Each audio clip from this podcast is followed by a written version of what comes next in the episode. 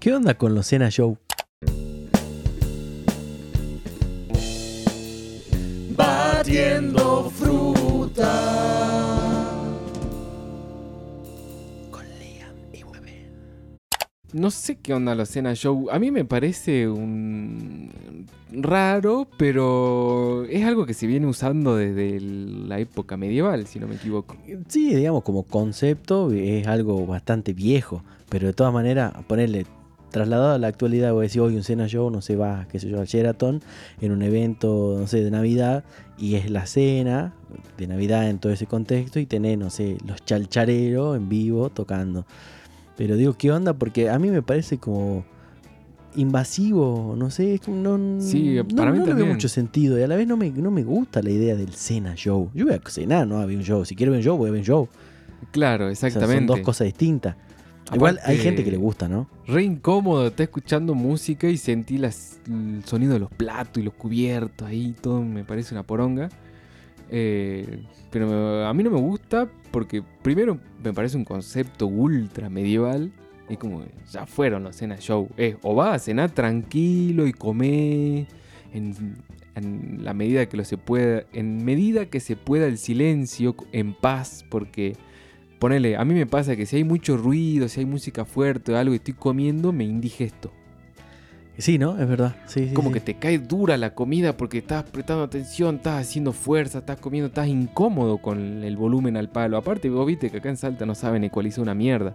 Además. Además, ¿no? Hay que agregarle ese factor. Y me parece incómodo siendo músico, me parece incómodo. Eso y- sí, desde el otro lado. Y siendo espectador también, porque es como, uy, pelotudo, callate, quiero comer tranquilo. ¿A quién puta se le ocurre traer músico a la hora de comer? Y Pero- encima acá se usa mucho, ¿no? Es que me parece que hay un target. Me parece que está más bien apuntado como, ¿viste esos tours de cuando sos jubilado y te vas de viaje, no sé, a las termas de Riondo y vas a cenar a un, justamente un lugar donde hay cena show, un casino, ponele. Casino Una cena peña. show. No, bueno, es que la peña tampoco. Yo creo que por eso no me gustan las peñas. La peña es un cena show. Tenés razón. Por eso acabo de descubrir por qué no me gustan las peñas. Porque ponele que, ponele que me gustan las empanadas, las humitas. Claro. Ponele que me guste el- ese tipo de comida. ¿no? De, que de hecho sí, la humita me encanta y la empanada también. Pero ¿qué pasa? De garrón y encima tengo que pagar para ver un baile o, o- o o comerme un par de folcloristas ebrio. No tengo ganas, ¿me entendés? Sí, y encima que te cantan malagueño, vos estás comiendo y escuchás, besar tu...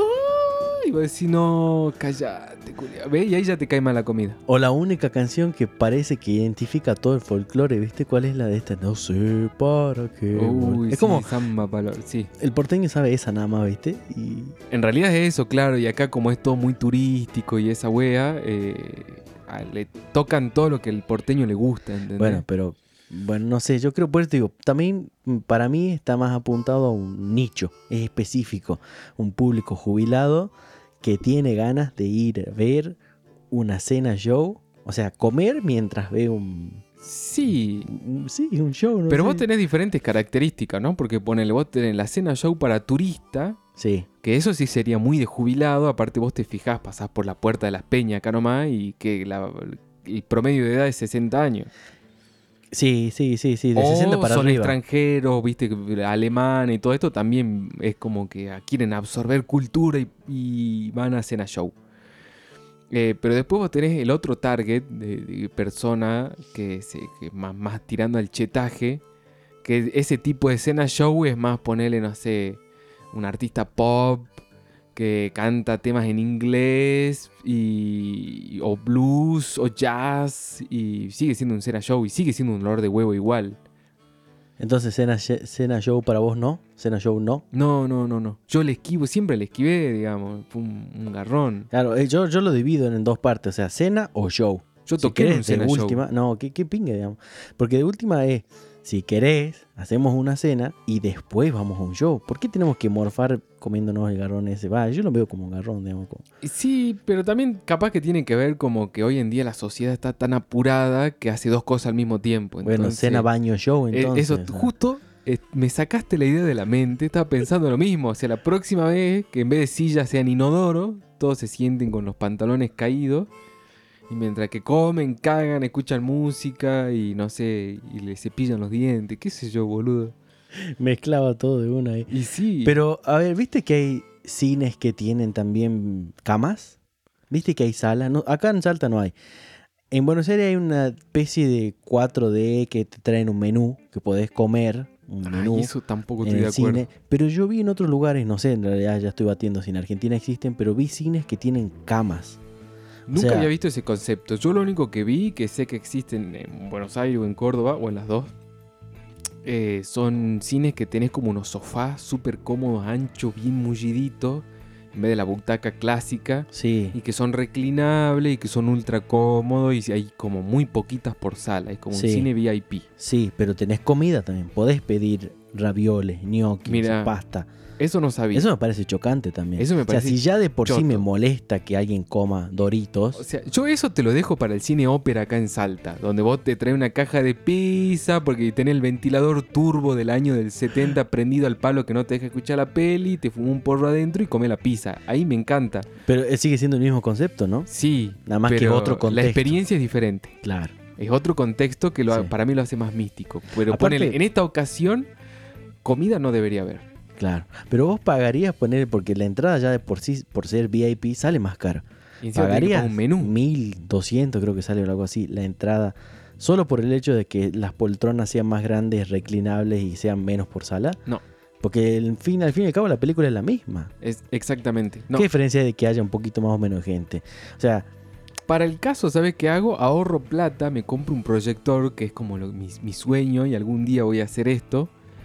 Y me cocino yo en mi casa, me tiro en mi sillón como se me canta el culo en pelota y me miro la peli que yo quiero, digamos. Claro, entiendo tu punto de vista, pero aún así eh, es como que yo cuando era chico también flasheaba más o menos algo parecido en cuanto a- yo quería tener una casa tipo quinta Uf, que tenga cancha de tenis, de golf, pista de karting, cine, todo eso. Pero si vos te pones a pensar, no sos, no sé, Ricardo Ford. O pero, sea, claro, eso te iba a decir. pero Anda, mantén eso. no, pero más allá de tener la guita y mantener lo que sé yo, está bueno también salir a la sociedad. A pesar de que uno sea, digamos, ermitaño, antisocial y todas esas cuestiones. Obvio. Está bueno también tener como cierto contacto con la sociedad, o sea, ir a sacar una entrada, hacer una cola, pedir un... lidiar con la cajera, el butaquero sí. que te corta, que te dice que sí, que no, que el nene, que no podés pasar vino del Carrefour. Uf. O sea, qué sé yo, que te revisen la mochila, no sé, Claro. todas esas cosas como que también está bueno como ritual, como experiencia. Y sí, porque somos seres sociales, necesitamos supone, eso. se Aparte una supone. necesidad para nuestro bienestar emocional y mental, me parece a mí, porque yo en eso coincido perfectamente. Eh, pero bueno, depende qué tanto va evolucionando uno en un ermitaño, porque por ahí te pasa también, ponele, ¿no? La persona que trabaja mucho con personas y la atención al público, está harto de hacer la fila al cine y seguir viendo gente. Esa persona sí va a querer tener un proyector en su casa mañana para verse una peli en pelota en su casa, tranquilo. Si tendrías toda la plata del mundo, ¿harías eso? O sea, ¿invertirías en una buena sala de cine para vos solo? O para vos, no sé, y tu pareja, qué sé yo, o sea, dos, tres personas como mucho. Dos, tres personas me parece poco. Pero sí, compartiría mi sala con más Ah, personas. está bien. Con tu círculo, no sé, 10. Sí, me parece Ajá. buen número 10. Este, inclusive generalmente no llega al cupo de 10 casi Claro. nunca.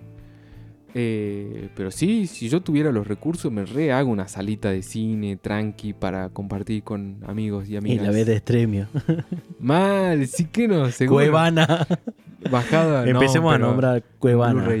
Pelis Plus. Eh, sí, bueno, Estremio ya dijiste. Sí. Eh, Eh, Hay otro que es parecido a Pelis Plus, eh, Pelispedia. Pelipedia. ¿Y cuál era el otro? Mira de todo. Mira de todo.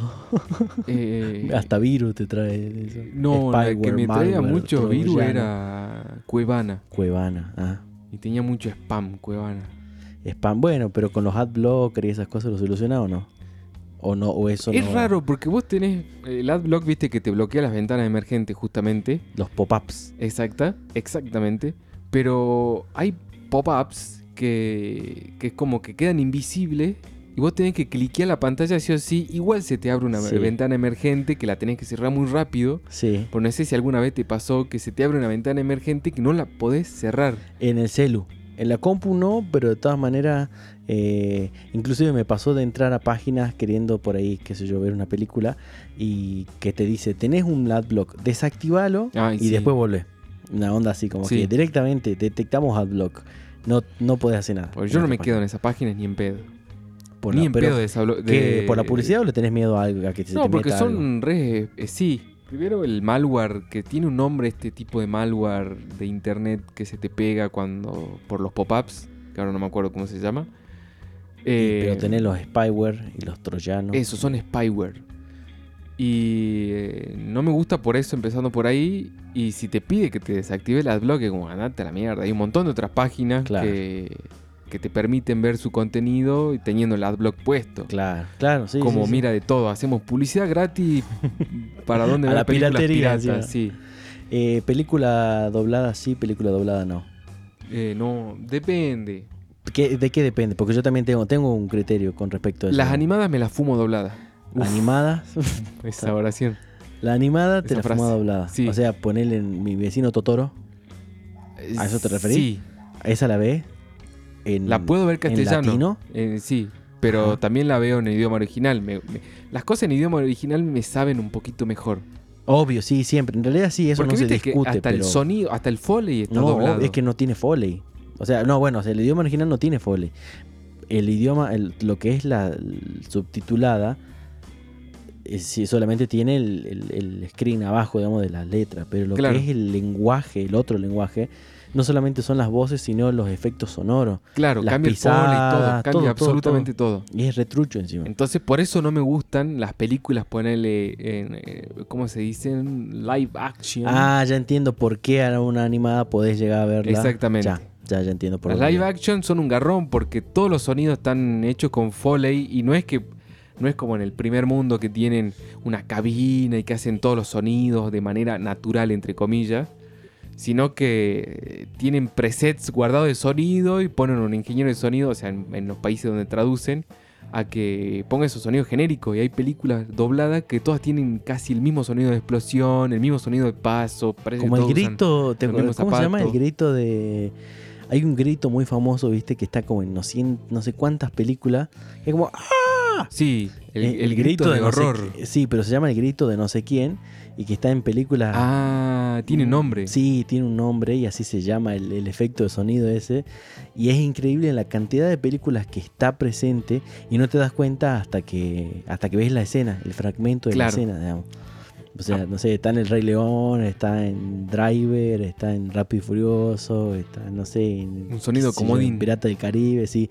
Muy, distintas películas, no solo en género, sino en época, en directores, como que usan ese grito que se llama el grito de, no sé cómo mierda se llama, punto MP3. Ah, mira, ponele. sí, seguro. Punto WAV, no creo que sea en MP3. De- pues depende. o FLAC, algo un poco más de calidad. Se supone. Pero bueno, no sé, ¿qué pasa si tenés Ah, no, es actores de cierto doblaje que de paca? de los doblajes, no, sí es punto, ¿cómo es? Ah, Punto OGG, sí, así bien comprimido. como el que grababa el Samsung.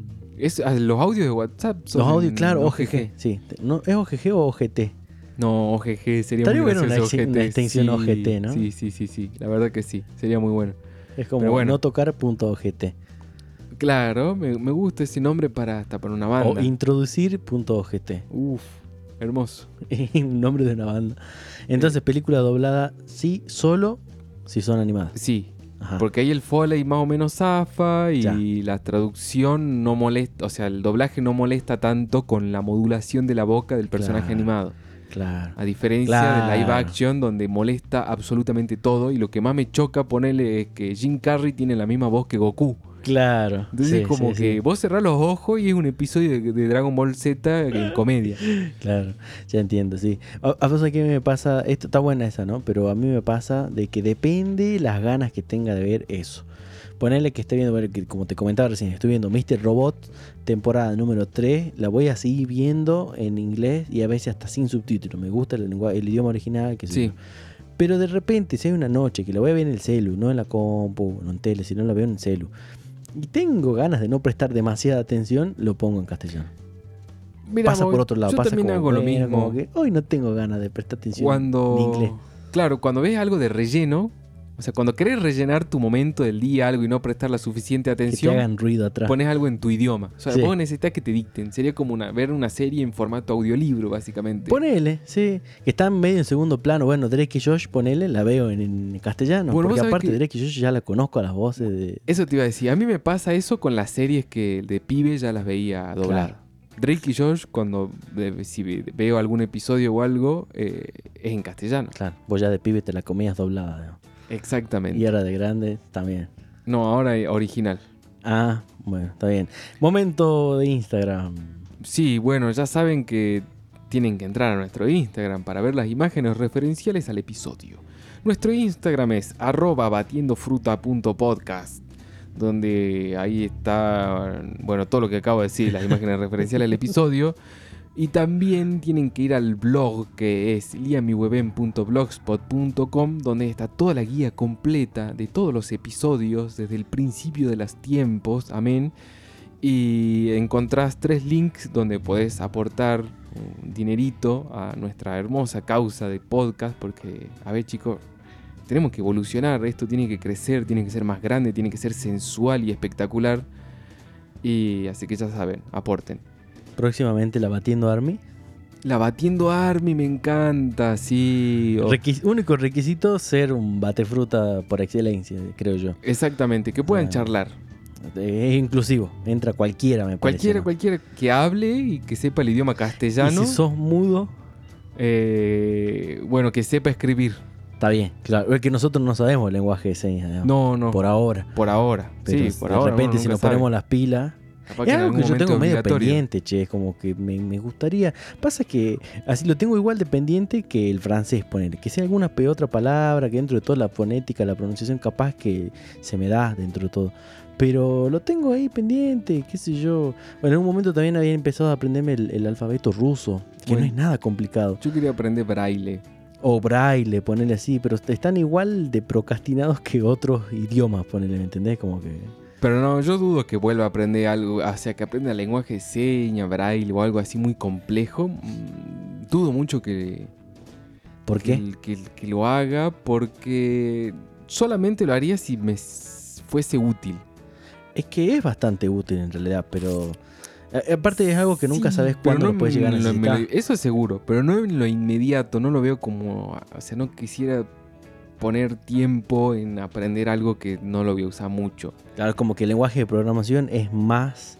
eh, priori- pri- tiene más prioridad que el lenguaje de señas. Ponele, braille, ponele, sí. Eso igual yo creo que sí, el- es el futuro. De hecho, estamos en esa... Sí, ah, estamos en esa, digamos, en la programación. Es como, me parece que de acá a 15 años todo- los pibes van a tener programación en la escuela. sería lo ideal. O estaría bueno que por lo menos tengan una introducción a los 0 y 1, ¿me entendés? Bueno, pero creo que en, en escuelas estas que tienen otro tipo de enseñanza, que ahora no me acuerdo cómo es el nombre, La Waldorf o Ponele, la algo así. Algo, algo así. no tanto así, pero sí por ahí, por esa onda. Eh, ponerle en Japón a los pibes ya le enseñan desde chiquito lo básico del lenguaje de programación. O sea, En- porque dentro de un ellos sistema trabajan educativo, mucho. Sí, dentro del sistema educativo. Mirá. Tienen cuestiones básicas de programación y que lo mezclan porque viste que tienen enseñanzas completamente transversales. Claro. Entonces por él le enseñan matemática, programación, inglés, porque el lenguaje de la programación es en inglés. Y tiene mucha matemática también. Y o sea, está todo ligado. exactamente, Entonces como que conju- eh, conjugan varias materias y los pibes salen aprendiendo de todo, digamos. O sea, aprendieron inglés, aprendieron programa- programación y aprendieron matemática. Pero es que no está mal en realidad como proyectos eh, hacer algo integral, algo que integre las materias y que a la vez articularlas de esa manera, porque las veo mucho más necesarias, por ejemplo, hoy en día, en, lo- en los años, que, en las épocas que corren, de, que aprender, no sé, física. Porque en realidad no está mal aprender física, pero hay cosas... Es necesario. Sí, también, pero hay determinadas cosas que como que te las enseñan y las aprendes solo si vas a dedicarte a eso, ¿me entendés? Claro. Bueno, con la programación pasaría algo parecido, pero estamos entrando en esto, en los metaversos, en cuestiones de cada- todo el mundo tiene Sí, ya de su compu de bolsillo, o su compu de escritorio, o su notebook, o Totalmente. tenemos un dispositivo que es programable, ¿me entendés? Entonces, no sé, no lo veo, no lo veo como algo descabellado. mm, Y si sos didáctico y si sabes cómo meterlo, me parece que Sí, como Puede. alguna vez hace mucho cuando se ingresaron las computadoras a las aulas, digamos, cuando se, se inculcó la computación en el sistema educativo tradicional, que supongo que fue como a mediados del 2000 o por ahí, porque antes se daba mecanografía, sí, pero era más que nada vinculado a la máquina de escribir. pero no, después se dio claro, a las ofimáticas. Claro. O sea, el lenguaje computacional se daba igual. Primero era cómo operar, porque las computadoras, viste, las como, o las viejas, más después de la Commodore, porque acá no llegó a, a haber computación con esa. Sí, creo que no. Pero teníamos computación con Windows 95, ponele. sí, Y había cosas que las tenías que programar en lenguaje CMD, digamos. MS2. Sí, Eh, MS2, sí. exactamente. Yo llegué a tener computación, ponerle en primero, segundo, tercer grado y mis compu, bueno, las compu de la escuela tenían Windows 90 entre 95 y 98. Sí, Pero el profe de computación, hijo de mil putas, nos sentaba a jugar al Mario. Nunca nos enseñaba ni siquiera a abrir un Excel, un Word, un PowerPoint. Claro. O sea, cada tanto nos decía, nos enseñaba, no sé, los periféricos, ponele. Claro. Pero que en cinco minutos enseñabas un periférico o cuál es el software y la diferencia entre software y, Sí. hardware. ¿Me entendés? Pero eh, este nos ponía a viciar al Mario, al Tetris. Claro. Como que bueno, qué sé yo, en ese momento estaba bueno porque la clase de computación era incluso más divertida que la hora de educación física. Porque nos llevaban a un aula con un par de compu, donde con mis compañeros lo único que hacíamos era tratar de pasar el Pac-Man, el Mario, el Paperboy, no sé, jueguitos. Le enseñaron a viciar a los pibes. Bueno, sí, posta. Si lo ves de una manera positiva, sería como una. un- le- casi les enseñan a ser gamer pro. ¿Hay, hay algún trabajo que sea, no sé, poner tester de juegos? Sí, re. ¿Existe Hay eso? ¿Y es pagado? Obvio que ¿Y es en pagado. Argentina se puede? ¿Cómo aplicás Depende. a eso? Porque tenés que vivir en un país donde se desarrollen videojuegos. ¿Y acá en Argentina no se desarrolla? Y, pero son muy indies. Claro. Y pero ponele que vos vivís en Los Ángeles y está por salir GTA 6 Sí. y tenés, ponele nuestra edad. ¿Aplicamos también o, o a qué se enfoca o cómo se enfoca? ¿Cómo aplicás para eso? Y yo calculo que programa tenés que tener un currículum ¿De gamer? comprobable. Claro, porque viste que. se- Es un casi no trabajo entonces, pero Se- un trabajo no, es un re laburo. Porque. Yo lo haría recontento igual, ¿eh? Pero tenés que tener cierta destreza para entrar a ese laburo. O sea, vos decís cuestiones por ahí de reflejo. Sí, y de resolver problemas y sobre todo, ¿cómo se llama? El speedrunning. Ajá. Esta gente contrata mucho speedrunning porque quieren saber en cuánto tiempo vas a terminar el juego. Claro. Porque ellos hacen un juego, viste que por lo general, si vos lo haces perfecto, los videojuegos no, no duran más de 5, 6 horas, 7 horas, 10 horas, así un juego muy épico, muy Claro. grande. Claro. Y, y para un jugador promedio eso te puede llevar meses, digamos, terminar tu Como juego. Claro, ¿Vos sos de los que juegan a terminarlo o lo juegan por hincharla o por jugarlo? ¿no? las dos cosas. ¿Sí? Por lo general quiero terminar, pero me lleva muchísimo tiempo terminarlo porque muy poco y últimamente casi nada juego. Claro. Y tengo muchos juegos indie que están re piola, muy retro, con la onda así bien retro, retro, retro game y pixel art y todas estas cosas Claro. que me gustan, pero los juego muy poquito. Yo creo que abandon- mi tasa de abandono de juego es súper alta. De todos los juegos que alguna vez me crucé en mi vida en diferentes consolas, Play 1, Play 2, Play 3, Play 4, compu, de diferentes cosas, y que se puede guardar partida y cosas así, eh, solo uno, solo un juego lo terminé, que es el Driver para, no, ¿cuál cómo se llama? Driver 3 o 2, uno de esos. No, Driver Parallel Lines. se Sí, llama. eran largos los drivers, ¿no? Más o menos. Pero la cuestión es que lo terminé. Y es el único juego que puedo decir, lo terminé. Todo lo demás, ponerle Qué GTA piola. San Andrea, quedé en el 70% y me borraron la partida, mis hermanos. ponele. ¿Alguna vez terminás el GTA? Esa es siempre mi pregunta. Hay una evolución que llega a un punto en el que ya desbloqueaste todo, qué sé yo. Pero al entonces como cuando 100%. lo terminás. ¿entendés? Muy difícil. Eh, bueno, yo igual llegué al 70 y pico, ¿eh? No estaba Claro, tan bueno. lejos. Y me costó meses, años, te diría. Pero ese 30% son misiones que son imposibles. Sí, bueno, boludo. ya me había clavado en una misión que era como, no la paso, no la paso, ahí, ahí me quedo. Pero por lo general, ponerle, si se trata de este juego que a mí me gusta ponerle como el GTA, me dedico a romper las pelotas. Claro. ¿Los Need for Speed no los terminaste a ninguno? No, el Underground, no sé si lo terminé, ¿viste el Underground 1? Sí. Porque la única vez que supuestamente lo terminé, llegué como a la carrera ciento y pico y seguían habiendo carreras, entonces no sé cuál es el límite. Ah, el Lim... Va. Llegué como a la Decir- 111 creo y después Claro. me seguían tirando carreras y nunca había completado la revista, entonces era como que no sé si lo terminé realmente. No, Es para mí no cuenta. Decir que terminaste el, el Need for Speed es cuando termina el modo historia. Pero ¿cuántas carreras son? Ay, no me acuerdo la cantidad de ¿No carreras. son ciento y pico? No, pero creo que sí son 100 carreras. En Más de promedio. No, para terminar el modo historia. Ajá. Pero siempre hay algo que te queda Pero después que no te lo quedan, por eso, te quedan las revistas, te quedan un montón de otras revistas. Llegar primero a las tablas. Carreras, exactamente. Ganarte un par de autos, cosas pendientes. Bueno, es por eso como que no cuenta. Yo terminaba el terminé, ¿eh? modo historia, que para mí era terminar el juego y ya está. Claro. Lo mismo me pasó con el, el Need for Speed, el... eh, ¿Cómo se llama? ¿Qué es de día? ¿De día? Sí, Ah, el Pro Street. no, El- ah, bueno, es que hay dos otro. antes. El Most Wanted. El Most Wanted, ese. El Most Wanted para mí es juegazo. Es que pasa Lo que jugué en toda la Play saga 2 y de Need for. Speed, por lo general, así en línea general, está Mm, bueno. Hay uno que están chotos. Algunos sí, bueno, pero la- por eso te digo, en líneas generales, Pero a saga. me cagaba de gusto porque primero que era a la madrugada, siempre transcurría como al amanecer, a esa hora aproximadamente, o al atardecer. Tenía el- la policía que te perseguía, que me parecía fantástico. Te sentías un chorro en un juego. Y, y las carreras, los gráficos estaban buenos. Bueno, como te decía, se lo pude jugar en Play 2 y en, y PC. La verdad que ambas veces fueron una experiencia muy buena. Y no jugué más, no jugué a otro Need for Speed más. Al 2 no lo terminé nunca, es larguísimo. ese no me gusta tanto a mí.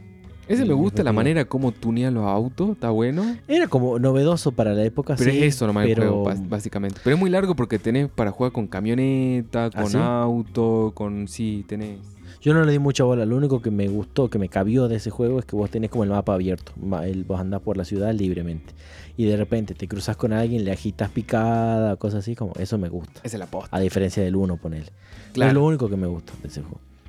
Igual yo jugaba, no sé si vos te acordás, el Need for Speed. Ay, cómo mierda se llamaba. Era El Porsche. El Porsche está re bueno, ese de pero Play ese era 1. El Play 1 del 90 y pico. Sí, sí, sí, sí. Era sí. re viejo. Yo ese. tenía una colección en la compu de todos los Need for Speed ese viejo, porque vos tenés uno que no me acuerdo cómo se llama, que también te persigue la cana. El Hot Pursuit. Ese, Ese el Hot Pursuit, está re bueno ese. Tenía Sí. Lamborghini, Sí. Porsche y Ferrari, creo que no tenía nada más. no me acuerdo, pero sí me acuerdo del concepto del juego. Que le- sí, yo qué sé, yo tenía 7, 8 años cuando lo jugaba. Claro. Y era un juegazo. Era un juegazo. Eran unos re gráficos y vos lo ves después así, eran todos píxeles cuadrados, un intento de tres dimensiones muy gracioso. muy Bueno, hace poco me pasó de algo que yo cuando era chico sostenía y decía y afirmaba que mirá las gráficas que tiene ponerle, no sé, el juego de Piratas del Caribe, que salió dentro de todo, es más nuevo, 2000, no sé, 2007, 2008 Sí. salió para Play 2.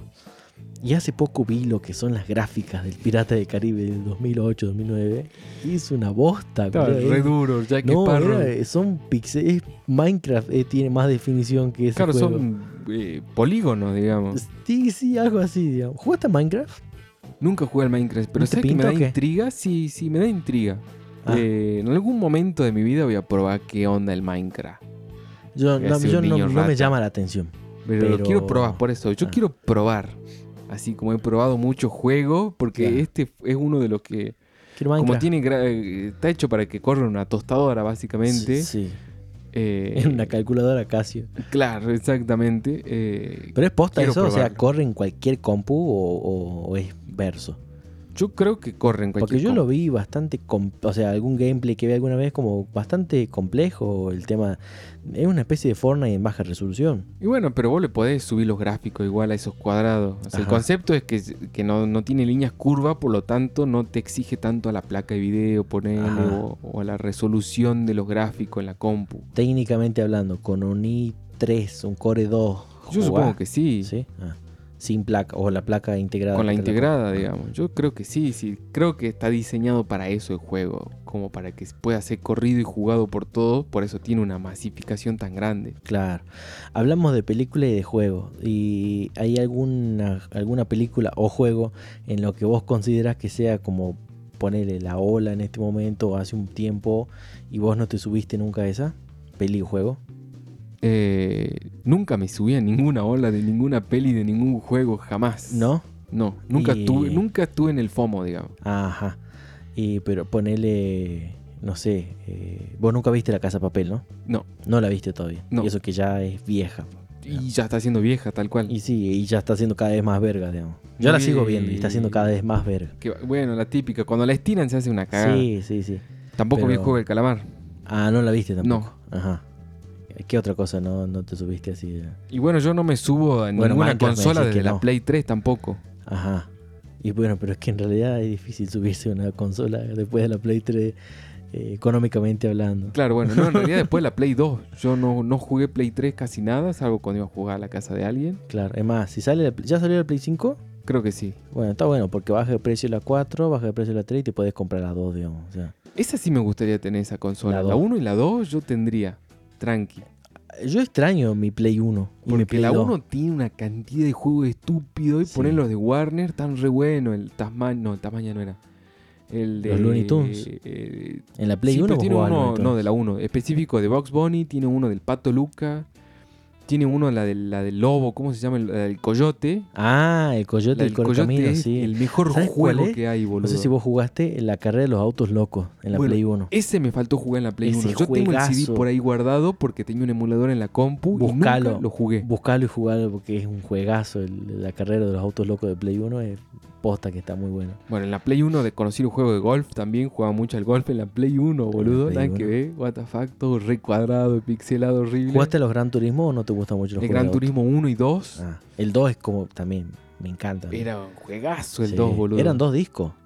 Claro, eran dos discos. Eran dos sí, discos porque tenías el modo arcade y el modo simulador. Bueno, digamos. ese también lo tengo guardado por ahí de Play 1. Y por eso necesito una, ¿ves? Pero necesito claro. un televisor. No tengo un televisor tampoco para enchufar la consola en todo caso. Claro, es como que necesitas el joystick, la consola, el televisor, los juegos, porque andás a ver si están sanos. Aparte son muy Ah, sensibles los son juegos. Son- sí. Bueno, igual dentro de todo te descargas la imagen ISO y la, y la haces funcionar, qué sé Sí, yo. pone la ventaja que tenía la Play 2 que me gustaba mucho es que tiene lector de pendrive Sí, y o sea, Y tiene es USB, no lector de pendrive, dije una cosa muy cavernícola realmente, me es que sentí ¿qué un otra cosa le metí? ¿Qué Sí, otra cosa pero le mi metí? abuela le puede decir así, ¿Cómo ¿entendés? dijiste? Lector de pendrive. Lector. claro, claro. En la Eh, internet encontrar un lector de pendrive. Exactamente. Y mm, lo bueno que tenga puerto USB era que vos podés cargar las, las imágenes ISO en el, en el pendrive y te los lee la Play al toque. No necesitas depender de que si el CD está rayado o si se corrompió la información porque tiene un rayo en el disco. Eso es una ventaja. Yo vi. Play 2 con disco duro o pendrive ya directamente que le meten. ¿Integrado? no sé, 7000 juegos, sí. Y porque es retrocompatible, entonces vos podés jugar juegos de Play 2 Sí, y de Play 1. O sea, tal cual. que lo mejor ahí en ese caso es tener una Play 2. Porque es Bueno, como tener la 1 y la 2 al mismo Claro, tiempo. que a mí me pasaba que la Y Play con la 2 3 pasa lo mismo. Si tenés la 3, puedes jugar juegos de la 1 y de la 2. Ah, entonces ahora quiero una Play 3. Sí, sí, en realidad en gráfico lo y todo, ideal, sí, digamos, por los sí, gráficos también. Porque a mí lo que me pasaba en la Play 2 es que cuando la chipearon, la chipearon mal y me cagaron la electricidad del puerto USB. Ajá, no, del y- lector del pendrive. Eh, bueno, es verdad, la electricidad del lector de pendrive y los juegos de Play 1 por algún motivo no podía guardar las partidas. Ah, algunos no los leía, digamos, directamente. mira. Como que el chip no los detectaba los juegos de Play 1, algunos, ¿no? Los más modernos sí, los más viejos no. ¿Qué onda eso, no? De chipear cosas, ¿viste? Se chipean autos, se chipean motos, se ¿Los chipean autos también se chipean? sí, los autos se chipean. Se porque chipea es una Play, no chipea un auto. Obvio, sí, pero es como que más bien yo creo que lo que haces en un auto es como que le sacás ciertas cuestiones, como porque ya de por sí de fábrica tiene un limitador de velocidad o de top speed, digamos. Entonces vos le sacás dos, tres pelotudeces y, y libera todo su potencial. Como los monopatines Estás eléctricos. liberando release de Kraken. sí, así, así, así, así. Y claro, imagínate, no sé, un, un auto que tiene un V6 y que por las normas y las leyes de tránsito de Argentina está limitado a 160, pero su potencial máximo es 240. Claro. Entonces le sacás dos pelotudes, lo chipeás y, y lo convertí en auto alto de carrera, ¿me entendés? Ah, claro. Si pudieras chipear algo, cualquier cosa en este mundo, ¿qué chipearías y con qué fin? La vida chipearía, boludo. Sería fantástico. No, bueno, pero algún objeto, algo tangible, algo más Ah. real. No sé, como que chipear, qué sé yo. Ponele, se me ocurre una. Agarrar una batería, viste, una batería acústica, Sí. y de alguna manera chipearla como para que yo toque un botón y se convierta algo así como una especie de selector de MIDI, poner como si fuese una batería electrónica, pero Bueno, es- que siga siendo una batería acústica. Chipearla para que sea... ¿Se entiende o no? Sí, entiendo, entiendo. Pero sí, a cuestión de objetos, si pudiera chipear algo, chipearía todo lo que pueda, boludo. Todo lo que tenga mi alcance y sea chipeable. El cepillo de dientes se vuelve Para extraer su máximo potencial. Claro. Que si esa es la idea. Sí, claro, bueno, sí. Hay que hay cosas que yo creo que tienen un potencial eh, limitado y hay cosas que ya vienen con un potencial de mierda. Hay calidades y calidades, digamos. Claro. Hay cosas que, que van por más y hay cosas que... Bueno, imagínate chipear una casa inteligente. Eso, eso está bueno. Bueno, en realidad está bueno tener una casa inteligente. Primero ¿no? tenés que tener una casa Claro, inteligente. Primero tenés que tener una casa. En realidad primero tenés que tener una casa. Sí, Después hacerla inteligente. Y después. un técnico que la chipee. Sí, pero encima. Hola, Capaz don. que te mata después la casa. Hola, don Coso. Venga, chipeame la casa. ¿De ¿Qué, qué le haces? Venga, chipeame la casa. Batiendo fruta.